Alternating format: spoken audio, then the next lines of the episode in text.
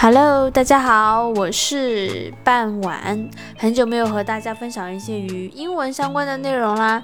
最近看到一篇英语的演讲，感觉还是很不错的，就急着想和大家分享一下啦。好，我们进入正题。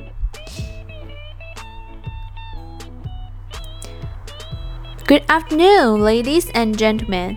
When I was in the primary school, I had a dream.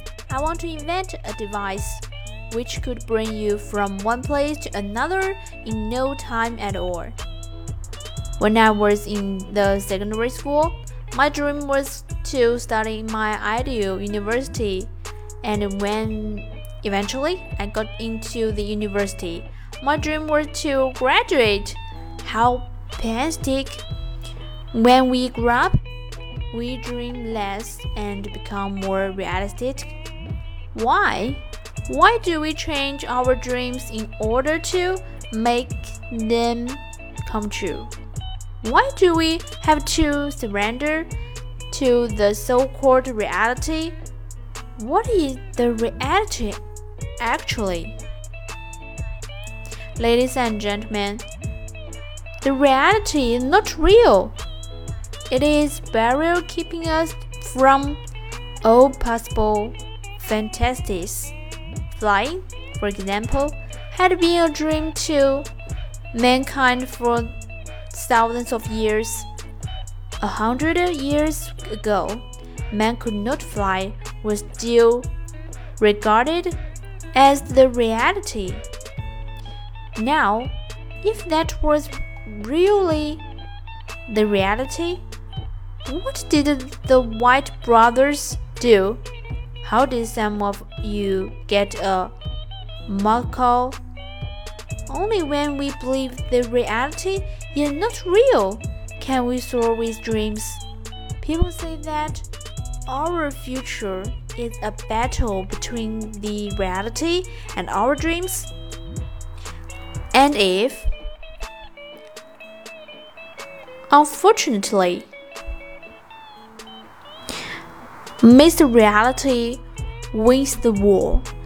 Then I see no future of mankind at all.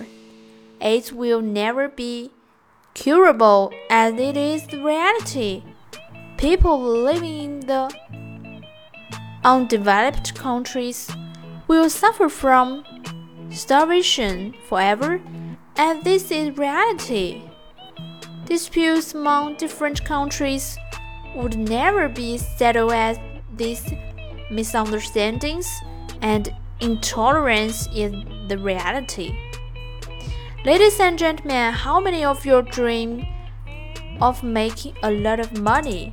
Please raise your hand. Oh, that's quite a lot. Actually, ladies and gentlemen, this is not a dream but a task. Every one of us has to make a living, right? Anyway, I hope your task can be accomplished. How many of you think that you have already fulfilled your dream and that you don't dream anymore?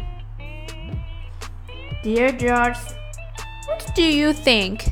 C.S. Lewis once said, You will never grow old enough to dream a new dream.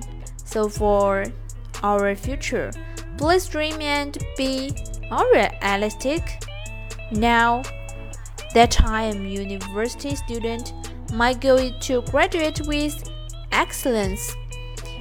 But at the same time, I have dream deeply rooted in our future. One day, people living in war-torn areas will be able to sit with their families and enjoy enjoying every moment.